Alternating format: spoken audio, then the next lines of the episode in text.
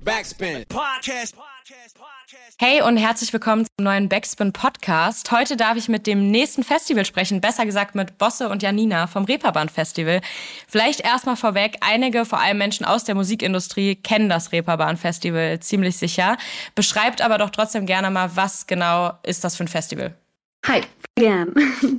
Ähm, das Reeperbahn Festival ist die wichtigste europäische Plattform für Popkultur, internationale Musiktalente und die Musikwirtschaft. Wir finden seit 2006 ähm, an vier Tagen im September statt. Das ist dieses Jahr vom 20. bis zum 23. September in Hamburg. Und ja, das jährliche Festival ähm, setzt Impulse für Musik, Wirtschaft und Gesellschaft und ähm, wir vereinen ein sehr branchenübergreifendes Netzwerk, was den Zeitgeist abbildet und Menschen aus aller Welt verbindet.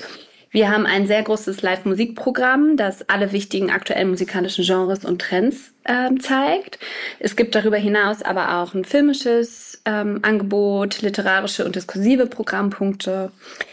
Uns ist Nachwuchsförderung super wichtig. Ähm, wir haben Programmpunkte, die den Einstieg in den Musikmarkt ähm, zeigen und äh, ermöglichen und schaffen mit der Konferenz Einblick in die verschiedenen Bereiche des Musikgeschäftes. Sehr schön. Das war auf jeden Fall eine sehr ausführliche Erklärung. Äh, danke dir dafür. Du hast es eben gerade schon angeschnitten, das Ganze findet in Hamburg statt. Warum Hamburg als Standort? Ähm, ja, also wie der Name ja schon sagt, ähm, Reeperbahn Festival ist uns die Stadt Hamburg als Standort sehr wichtig für unser Festival. Wir begreifen uns ähm, als vollständig urbanes Festival. Ähm, Genau, und gerade Hamburg ist dabei eben sowohl historisch gesehen als auch immer noch aktuell eine Art Melting Pot für Subkulturen und vor allem die Musikszene und wird abgesehen davon ja auch häufig als Tor zur Welt ähm, begriffen. Genau, und natürlich gerade explizit St. Pauli mit seinen ganzen Clubs, Konzerthäusern, Kinos, Galerien und diversen Offspaces ähm, eignen sich ideal zur Durchführung eines solchen Festivals. Genau, und gerade in Bezug auf Hip-Hop, weil wir auch mit einem Hip-Hop-Medium hier sprechen, ist Hamburg natürlich auch als eine der Urstädte deutschen Hip-Hops zu nennen. Genau, deswegen ist uns die Stadt sehr wichtig und wir probieren auch ständig mit lokalen PartnerInnen und Institutionen zusammenzuarbeiten, wie zum Beispiel euch. Nice. Ähm, ihr genau seid jetzt zwei Personen, die für das Reeperbahn Festival arbeiten. Natürlich stecken da noch ganz viele andere Köpfe dahinter. Vielleicht aber, um die Leute auch so ein bisschen abzuholen, wer ihr seid, was ihr macht. Was macht ihr denn genau für das Reeperbahn Festival? Was ist eure Aufgabe? Ich starte mal. Genau, vielleicht so als ganz kleine Klammer oder auch für das so Background-Wissen. Wir sind jetzt insgesamt ungefähr 60 Leute und Boss und ich sind beide im Programmteam. Äh, wir sind ja so ungefähr, machen ein Fünftel vom Gesamtteam aus. Wir sind gerade so zu zwölf. Ähm, und wir bearbeiten die verschiedensten Programmbereiche, die wir eben haben. Das Reeperbahn Festival teilt sich auf in das öffentliche Programm und in das Programm für Fachbesuchende aus der Musikwirtschaft. Ähm, ich bin für das öffentliche Programm ähm, verantwortlich und genauer für die für das Arts on Word Programm. Also wir zeigen nicht nur Konzerte, wie ja eben im Intro auch schon kurz gesagt, sondern zeigen auch so etwa 30 Programmpunkte sind es in diesem Jahr, die Live-Podcasts umfassen, Screenings, Ausstellungen, führen durch ähm, führen mit verschiedenen Touren durch den Stadtteil. Wir haben so ein Street Art Walk, schauen uns ein bisschen die Galerien in der Neustadt an und genau, versuchen das, was Bosse eben auch schon ähm, erwähnt hat, nicht so nur als ähm, UFO hier zu landen, sondern ähm, genau auch die Strömung, die es eh schon in dem Stadtteil gibt, aufzunehmen und da so mit reinzufließen. Ähm, Genau, ich mache die Programmplanung für das Arts and World Programm und das bedeutet so ganz klassisch äh, Programmrecherche und Bookings durchführen, Timetables erstellen, Programmstränge weiterentwickeln, ähm, Programmfilter sein. Also weil viel geschieht auch aus uns heraus. Wir haben viele eigene Ideen, aber ganz viel wird halt auch von außen ähm, an uns herangetragen ähm, durch PartnerInnen, ähm, genau durch Institutionen, mit denen wir sowieso schon oft zusammenarbeiten. Und dann gilt es halt irgendwie zu filtern, so was können wir umsetzen und was wollen wir zeigen, wo liegen wir in dem jeweiligen Jahr irgendwie die Schwerpunkte zum Beispiel. Fürs Wortprogramm ist es zum Beispiel in diesem Jahr so, dass wir vermehrt Live-Podcasts zeigen wollen, was wir in den letzten Jahren auch schon immer gemacht haben. Aber da haben wir in diesem Jahr einen ähm, ziemlich großen Fokus. Ähm, ich glaube, das fasst das erstmal ganz gut zusammen. Genau. Ähm, ich bin auch Teil des Programmteams, wie Janina schon erwähnt hat. ähm, und teile mich dabei ein bisschen auf in zwei noch ähm, kleinere Units, nennen wir das hier bei uns. Ähm, das ist einmal die Conference Sessions Unit. Bin da mit zuständig für unser kuratiertes Konferenzprogramm. Sprich für in diesem Jahr wieder circa 130 Programmpunkte, bestehend aus Panels, also Podiumsdiskussionen, Interviews und Workshops zu aktuellen und relevanten Themen der Musikbranche und angrenzenden Kreativbranchen.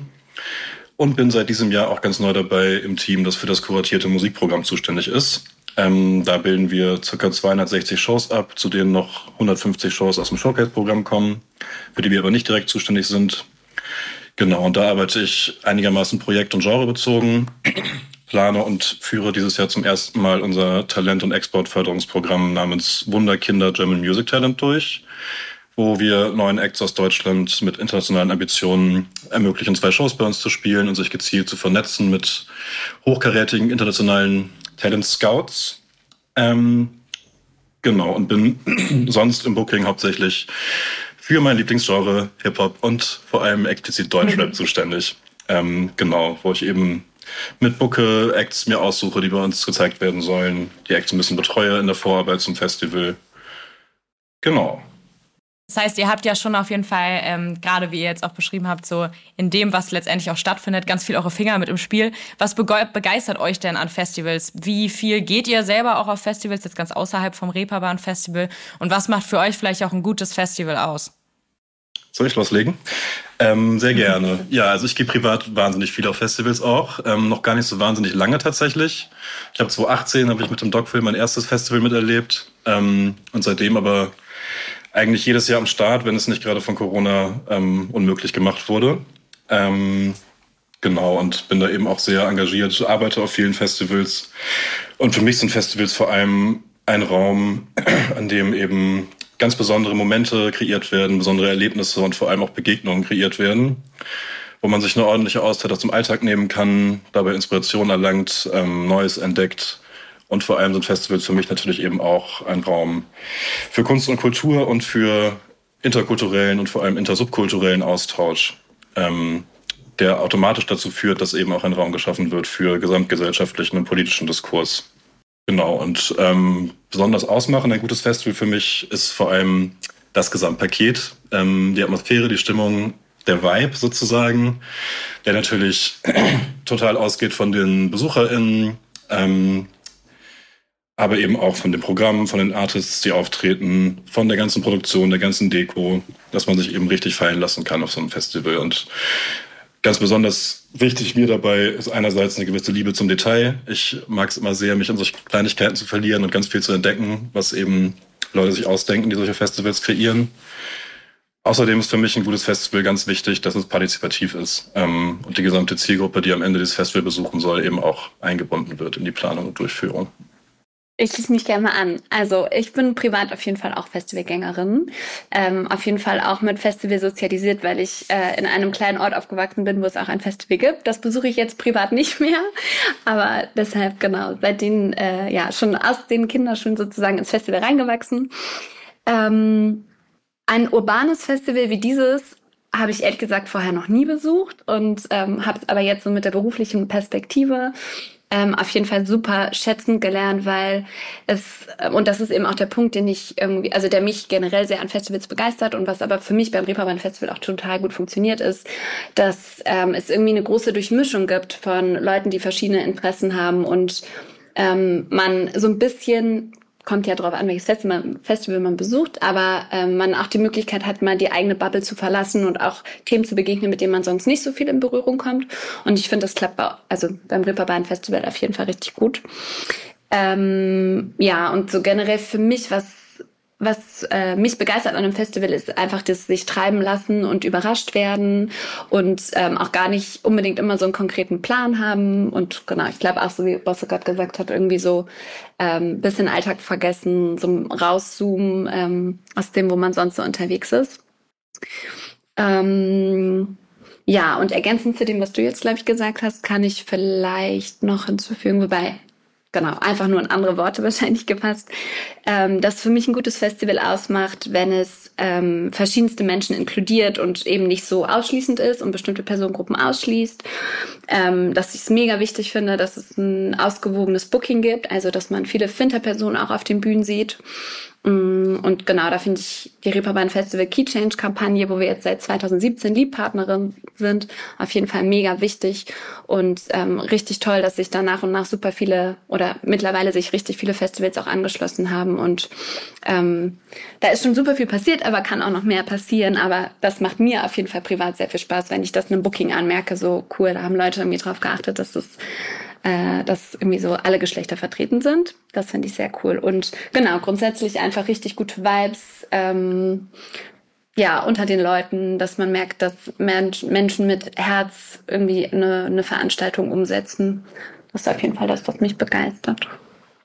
Ja, ich glaube, genau das wird natürlich auch wieder gespiegelt, wenn auch das Booking zum Beispiel divers ist, dass natürlich dann eben auch viel mehr unterschiedliche, unterschiedlicher Vibe entstehen kann in dem äh, Publikum. Da kommen wir auf jeden Fall auch gleich nochmal so ein bisschen drauf zurück zum Thema so Veränderung der ähm, Festivalkultur. Vielleicht vorneweg aber einmal, ihr habt es jetzt ja auch schon angeschnitten, für die, die auch schon mal vor Ort waren auf dem Reeperbahn Festival, wissen das ja auch, dass es ähm, ja so ein bisschen aufgeteilt ist in den, ich sag mal, Konferenzteil, sprich Panel Talks, Workshops etc. und aber eben auch den klassischen Festivalteil, das, was viele, ich sag mal, Privatpersonen vielleicht eher mit einem Festival in Verbindung bringen, sprich Konzerte, ähm, dabei ist der Konferenzteil ja vor allem auch einfach für Menschen aus der Industrie interessant, die sich austauschen wollen, ähm, die eben auch für ihr eigenes Business, sei das jetzt labelseitig oder ähnliches, was dazulernen möchten. Wo findet denn so die Schnittstelle statt zwischen eben genau diesen beiden Bereichen? Weil jetzt eine, ich sag mal, Privatperson, die äh, gerne Rap hört, geht beim Reeperbahn Festival auf ein Konzert, geht ja nicht unbedingt auch gleichzeitig ähm, in so Konferenzen rein und guckt sich einen Panel Talk an wo vermischt sich das Ganze aber dann und wo kommen die Leute irgendwie zusammen? Genau, das wäre, also ist auch gar nicht so leicht möglich sozusagen. Also, dass die Person, die sich das Hip-Hop-Konzert anguckt, auch ein Panel anguckt, schon, wenn sie Konferenzbesucherin ist, weil wir eben diese zwei sozusagen Ticketsystematiken auch haben. A, ich kaufe mir ein Konferenzticket oder B, ich kaufe mir das Festivalticket und bin dann eher im öffentlichen Programm unterwegs, was eben Konzerte und das nicht konzertante Programm ist, wie Live-Podcasts, andere Spoken-Word-Formate, Ausstellungen, Performances etc. etc. Ähm, aber äh, wo es sich eben dann überschneidet, ist gerade dann abends, wenn so das Sessions-Programm auf jeden Fall schon durch ist und die Leute eben auch in die Konzerte strömen, da findet auf jeden Fall eine Vermischung statt. Also dann in den Abendstunden in den Clubs ähm, und auf jeden Fall auch im Festival Village. Das ist so unser Festivalzentrum auf dem Heiligen Geistfeld, was auch komplett ohne ähm, Ticket besucht werden kann in diesem Jahr. Das heißt, da treffen dann Konferenzteilnehmende nicht nur auf Fans, sondern auch auf, also doch auch auf Fans, aber nicht nur Leute, die unbedingt ein Wristband haben, ähm, sondern auch andere Leute aus dem Stadtteil, die äh, Bock haben, da ein bisschen was mitzunehmen.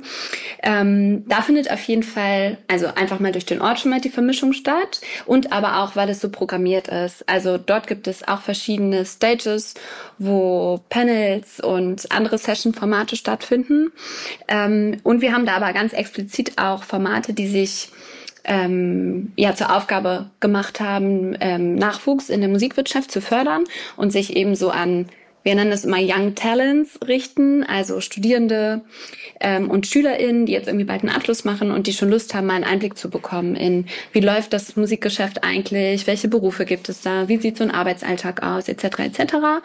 Und die finden eben dort statt. Das heißt, da gibt es auf jeden Fall schon mal so einen Kontakt zwischen Leuten, die irgendwie in dem Musikbusiness schon arbeiten und Menschen, die gerade so ein bisschen die Fühler ausstrecken und vielleicht eigentlich eher als Fans auf jeden Fall auch unterwegs sind und auch Bock haben, Konzerte zu sehen, aber denken so, hey, wer wäre doch irgendwie, ähm, also ich schaue es mir mal an, mal gucken. Vielleicht ist das irgendwas, was ich mir später vorstellen kann und die da eine Karriere irgendwie einschlagen wollen. Ähm, Genau, das ist in diesem Jahr, also bei uns heißt dieser, dieser Programmstrang, der all das umfasst, diese ähm, musikwirtschaftliche Nachwuchsförderung, ist das Next-Gen-Programm. Und genau, da haben wir eben zwei Formate, die TinCon, die wir mit der Republika realisieren, die ist kostenlos zu besuchen für alle, die U26 sind, also ähm, und ich glaube, ab ja, das ist auf jeden Fall eine Jugendkonferenz, die auch von Jugendlichen kuratiert wird. Ich glaube ab 13 oder genau, Anfangsalter bin ich mir gerade nicht so sicher. Ähm, und dann haben wir eben noch das Format 10 Reasons Why, ähm, was auch kostenlos zugänglich ist, wo verschiedene Berufsgruppen Gruppen aus der Musikwirtschaft ja ihren Arbeitsalltag vorstellen. Ähm, genau, und dann versuchen wir auch weil so eine, so eine Stelle, wo sich auf jeden Fall auch beide Besucher in Gruppen begegnen, wie ich gerade schon sagte, ist abends in den Clubs. Ähm, und da haben wir jetzt auf jeden Fall in den letzten Jahren irgendwie versucht, über eine etwas liberalere Einlasssituation ähm, ja auch nochmal ein faireres Modell zu schaffen, weil es schon so ist, dass ähm, Fachpublikum teilweise bevorzugten Eingang bekommt, weil sie einfach mit einem, ja, mit einem aus beruflichen Gründen da sind und vielleicht in eine Venue rein müssen, weil sie ähm, jemanden auf jeden Fall sehen müssen, um danach eine bestimmte Entscheidung zu treffen. Und genau, das haben wir aber auf jeden Fall total auf dem Schirm, dass es äh, mitunter auch zu, naja, irgendwie Unverständnis führt bei äh, Festivalbesuchende, die in der Schlange stehen und nicht verstehen, warum jetzt hier jemand anders bekommt. Ähm, und da haben wir jetzt über die letzten Jahre versucht, irgendwie ein faireres Modell zu fahren. Und das hat sich genau jetzt in den letzten zwei Jahren auch schon super gut bewährt. Das ist auf jeden Fall so die, die eine, der eine, ähm, ja, Begegnungsmoment, wo es immer so ein bisschen geknirscht hat in den letzten Jahren. Aber das, da sind wir mhm. irgendwie auf einem voll guten Weg. Ja, super. Also ich finde ähm, das auch voll spannend, dass du das gerade nochmal angesprochen hast, auch eben gerade mit diesen auch kostenfreien Programmpunkten, weil ähm, ich weiß nicht, wie es euch vielleicht auch geht, einfach aus persönlicher Sicht. Äh, bevor ich irgendwie selber in der Musikindustrie tätig war, hat sich das für mich immer alles so sehr exklusiv und sehr geheim und man kommt da nicht rein, außer wenn man irgendwie Leute kennt und man kriegt eigentlich gar nicht so richtig mit, was da passiert. Und ähm, gerade so ein Ort wie so ein Festival, wo dann natürlich auch ganz viele Menschen aus dem Business zusammenkommen, was ja super wichtig ist, wo man sich auch connecten kann wo man irgendwie neue Kontakte knüpft, was ja vor allem für Leute, die vielleicht auch sehr jung sind, sehr neu in dem Business, super wichtig ist, dort vor Ort zu sein und Möglichkeiten zu bekommen, sich zu connecten. Ähm, wie exklusiv sollte die Musikindustrie dann überhaupt sein? Also gerade eben bei solchen Veranstaltungen ist es ja schon einfach auch so, wenn man jetzt nicht vielleicht bei einem Label arbeitet oder irgendeinem Bereich der Musikindustrie, die einem vielleicht auch ermöglichen, dann zu so einer Veranstaltung zu gehen. Wie kann da die Musikindustrie selber vielleicht auch mitwirken, dass es, ja, ich sag mal, zugänglicher wird und vielleicht auch weniger exklusiv und Menschen einfach auch die Möglichkeit bekommen, da bisschen Insights zu kriegen? Genau, da stimmen wir dir auf jeden Fall völlig zu. Die Musikindustrie sollte natürlich so wenig exklusiv sein, wie nur irgendwie möglich. Ähm, am Ende ist es eine Industrie, die von Fans für Fans gemacht wird und Fans sind natürlich die Grundlage dieser Industrie auch. Ähm, daher ist es auf jeden Fall wichtig, aus unserer Sicht die größtmögliche Chance zur Einbindung zu schaffen und zur Partizipation und vor allem auch Chancengleichheit zu schaffen, sprich allen diese Chance zu ermöglichen und nicht nur Leuten, die eben im Zweifel reingeboren werden oder durch eh schon vorhandene Kontakte einfach irgendwie da dann größere Chancen haben. Ähm, genau, und genau das probieren wir eben dieses Jahr unter anderem durch unser Next-Gen-Programm, ähm, alle Nachwuchskräfte und alle an der Branche Interessierte da abzuholen ähm, und zu zeigen, wie die Wege da rein sind. Ähm, genau. Ich bin grundlegend aber auch persönlich der Meinung, dass eine gewisse Exklusivität leider unvermeidlich ist. Ähm, am Ende organisieren wir zum Beispiel Großveranstaltungen, die für alle BesucherInnen schön und vor allem sicher sein sollen ähm, und dabei auch noch irgendwie wirtschaftlich bleiben müssen, um weiter bestehen zu können. Ähm, deswegen bin ich persönlich auch der Meinung, dass nicht alle Entscheidungen von allen getroffen werden können. Wichtig ist dabei aber natürlich, dass solche Entscheidungen völlig transparent gefällt werden und möglichst alle trotzdem mit einbezogen werden in so eine Entscheidungsfällung. Ja, total. Also genau, wie du sagst, dass es eben einfach auch transparent bleibt, dass die Menschen wissen, warum was wie entschieden wird. Ähm, jetzt kann man sich ja vielleicht, wenn man noch nicht auf dem Reeperbahn Festival war, das vielleicht auch noch nicht so richtig vorstellen, okay, wie, was für Menschen sind da, wie, also, ne, laufen da jetzt die Stars äh, äh, über die Reeperbahn und sind da irgendwie unterwegs? Wie, wie ist es irgendwie an, an der Zielgruppe her? Was würdet ihr denn sagen, welche Menschen sind auf dem Festival unterwegs? Wie würdet ihr die Zielgruppe beschreiben? Also unter den Festivalbesuchenden würde ich sagen, haben wir auf jeden Fall so die Musik- und KulturliebhaberInnen, die jedes Jahr wiederkommen, die einen total durchgetakteten Timetable haben, die genau wissen so, okay, das ist so der richtig krasse, heiße, neue Scheiß, da muss ich auf jeden Fall hingehen und die ja einfach einen mega krassen Plan haben und eher so ja, Abteilung richtig musiknischiges Wissen einfach am Start sind und die auch sehr darauf vertrauen, auf unser Versprechen, dass wir auch einfach die Trends zeigen, die es äh, in dieser Festivalsaison gibt. Ähm, und dann gibt es ja aber auch einfach Festival- und Kulturbegeisterte, die vielleicht ohnehin in äh, Hamburg sind, aber die auch dafür anreisen, die sich einfach treiben lassen oder die eher so die more big names. Wir sind ja irgendwie jetzt nicht ein richtig großes Headliner-Festival, aber so ein paar äh, größere Namen haben wir ja trotzdem auch immer im Line-up, ähm, die irgendwie da mehr unterwegs sind. Ähm, und genau, bei den Konferenzbesuchenden, das haben wir immer schon so ein bisschen jetzt angeschnitten, aber es ist eben Fachpublikum der ähm, Musikwirtschaft natürlich, aber eben auch der angrenzenden Wirtschaften, also Kreativ- und Digitalwirtschaft. Die kommen ähm, halt vor allem, um irgendwie ihr Netzwerk auszubauen und zu pflegen und den fachlichen Austausch zu haben. Also wir haben auch ganz viele ähm, Initiativen, die so ihre Mitgliederjahresversammlung zum Beispiel beim Reeperbahn Festival machen. Ähm, ja, ich glaube, das sind so ganz grob ungefähr die Personengruppen, die sich so an den vier Tagen bei uns herumtreiben. Mhm. Also ähm, ja, doch auch einfach sehr vielfältig. Genauso vielfältig ist ja auch äh, das Line-up beziehungsweise die Genres, die irgendwie abgebildet werden. Es spricht jetzt ja nicht gezielt nur einen Genrebereich an. Ähm, welche Artists erwarten uns denn so? Also ihr könnt ja mal so ein, also ich meine, man kann das Line-up ja auch teilweise schon äh, checken, aber vielleicht äh, einfach mal, vielleicht auch eure Favorites, wo ihr sagt, so da freut ihr euch besonders, dass die dieses Jahr am Start sind.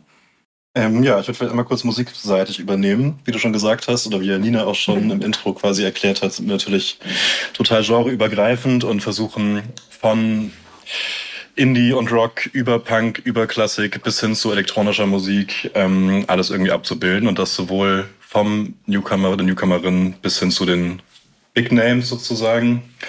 Ähm, ich persönlich habe mich jetzt bei meiner Auswahl natürlich trotzdem auf den Hip-Hop konzentriert, weil das mein Lieblingsgenre ist und ähm, ja hier auch die Zielgruppe des Podcasts. Da freuen wir uns auf jeden Fall auf Acts wie zum Beispiel Levin Liam, Uzi Freya, Epsilon, Maribu, Hannah Noir oder Squeefy 2000. Und ich persönlich freue mich ganz besonders auf die beiden Abende im Mondu, die wir gemeinsam mit euch äh, durchführen, die von euch präsentiert werden. Da haben wir nämlich tolle Acts, wie zum Beispiel Wassermann, Simba, Savvy, Bushida, ähm, die Röbern Festival ja, Allrounderin Ebo, ähm, und ganz besonders freue ich mich vor allem auf Arkan 45 und Elena. Das sind nämlich die beiden Bookings, die ich quasi als erstes vom Vorschlag bis hin zum eigentlichen Booking begleitet habe. Und dazu auf zwei meiner Alltime favorite Acts, nämlich Tour und Fuffi 50. Nice, das ist auf jeden Fall eine sehr gute Mischung. Ähm, Janina, was sind deine Favorites? ähm, ich schließe mich mal mit äh, Programmpunkten aus dem nicht musikalischen Programm an. Ich freue mich auf jeden Fall richtig doll über den Live-Podcast von Miriam Davutwandi, Danke gut, den wir am Mittwoch im Imperialtheater zeigen. Und ich mag die Location auch voll gerne. Die ist mit so super gemütlichen Sesseln ausgestattet. Und da kann man irgendwie, das ist so am Nachmittag, ähm, und da kann man irgendwie sich schon mal so ein bisschen warm hören und dann in die ersten Konzerte irgendwie reinschmeißen, aber sich vorher erstmal noch im Sessel gemütlich machen und so langsam starten.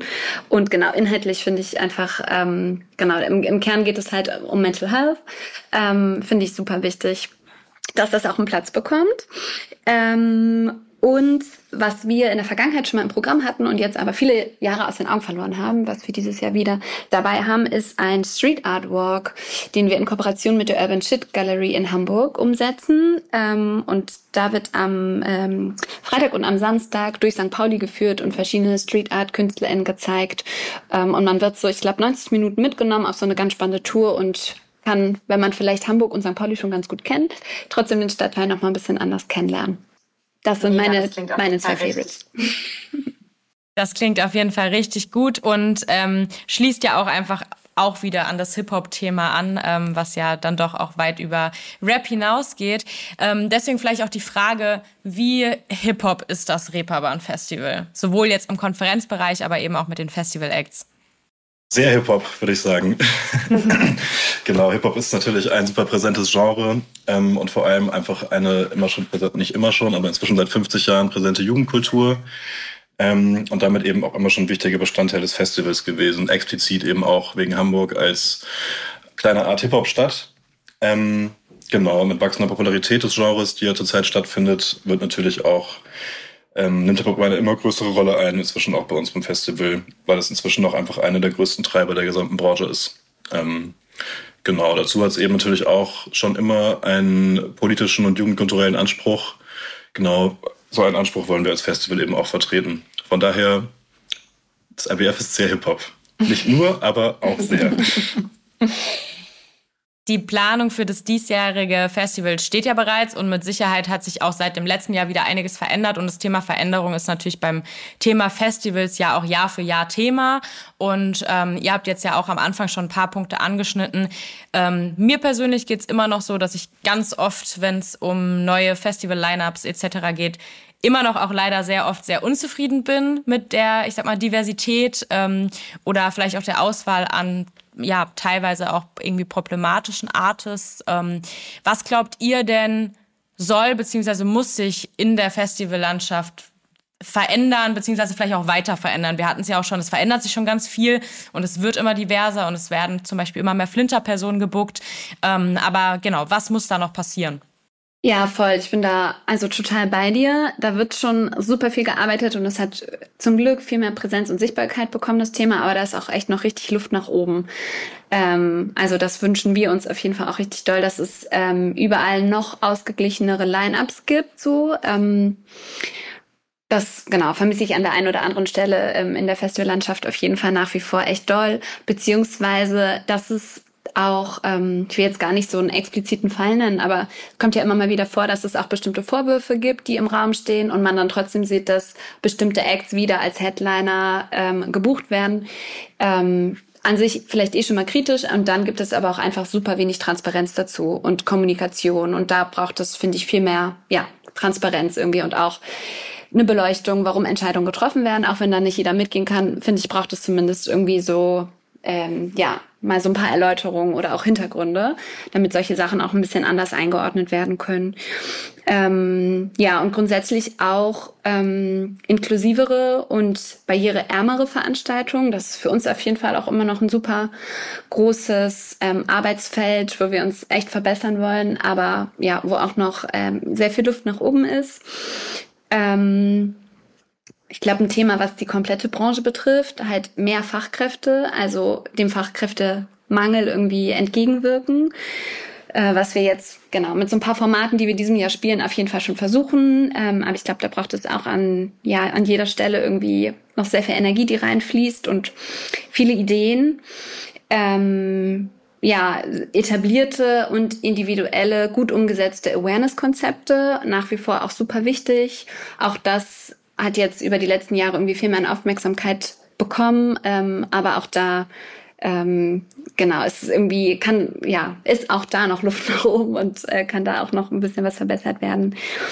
Ähm, zum Thema Transparenz auf jeden Fall auch eine faire und angemessene äh, Vergütung für KünstlerInnen und ja auch eine, ein Sichtbarmachen von, wo gibt es vielleicht auch eine privilegierte Vergütung und warum gibt es für bestimmte Personen eine andere Vergütung als für andere, dass da entgegengearbeitet werden kann und das auch sichtbar gemacht wird. Ich finde, das ist echt noch so ein richtig großes Feld.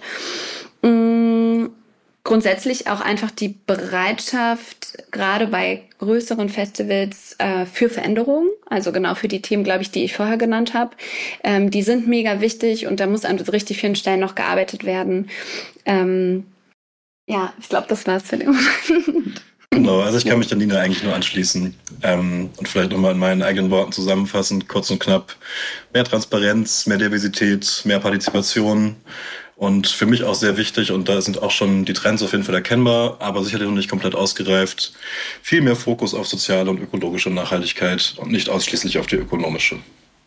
Ja, das äh, wären fast schon sehr, sehr perfekte Abschlussworte. Eine Frage habe ich aber noch für euch. Habt ihr für die Zukunft ähm, des Reeperbahn Festivals schon Wünsche für Acts, für ModeratorInnen, SpeakerInnen oder auch generell einfach für das Festival, für vielleicht neue Räume, die ihr irgendwie auch bespielen wollt? Was gibt's da, wo ihr sagt, da denkt ihr jetzt schon ans nächste oder an die nächsten Jahre? Ähm, also ohne, dass ich da jetzt irgendwie so inhaltlich mega konkret werden kann, glaube ich ganz grundsätzlich, dass ich mir richtig toll wünsche, und das zählt eigentlich auch ein bisschen mehr noch auf deine vorherige Frage ab, ehrlich gesagt, ähm, dass ein 50-50 Booking, also damit meine ich jetzt, ne, aus Gender ausgeglichen, ähm, dass das besser möglich ist, weil es ist tatsächlich in der Arbeitspraxis so als Bookerin immer noch so, ich bekomme super leicht und super viel Male Artists angeboten und es bedeutet einfach viel mehr, ja, Aufwand, Arbeitszeit, äh, Finter Person zu buchen. Und ja, weil Male Artists einfach eine ganz andere Sichtbarkeit haben. Und das wünsche ich mir ganz sehr, dass das ähm, nicht zehn Jahre braucht, bis das anders ist, sondern dass das schneller geht. Und genau, das versuchen wir auf jeden Fall auch total ähm, ja, zu bekräftigen und mit unseren Möglichkeiten zu unterstützen. Perfekt, dann danke ich euch auf jeden Fall für eure Zeit. Ähm, wie gesagt, Reeperbahn Festival findet Stand der Aufnahme in äh, ja, zwei Wochen statt, am 20. genau genommen. Ähm, und ihr bekommt jetzt noch Online-Tickets, sowohl für Konferenzticket als auch für das Festival-Ticket, wenn ich das äh, richtig auf dem Schirm habe. Da könnt ihr mich sonst gerne korrigieren. Ähm, und genau, da findet ihr eben auch Informationen über Line-Ups, die Konferenzen, ähm, ja, Panel-Talks etc. und könnt euch informieren, was da so geht. Ich glaube, sowohl für Menschen, wie ihr auch schon gesagt habt, ähm, aus Hamburg super spannend und interessant, ähm, ja, wie belebt und anders belebt die Reeperbahn da für ein paar Tage ist und alles drumherum, aber eben auch für Menschen von außerhalb. Und äh, ich werde auf jeden Fall am Start sein. Ich freue mich sehr. Ähm, ich habe es letztes Jahr schon sehr genossen und ähm, ja, danke euch für eure Zeit. Sehr gerne. Danke dir für die Einladung. Wir freuen uns auf euch. Backspin. Podcast. Podcast. Podcast.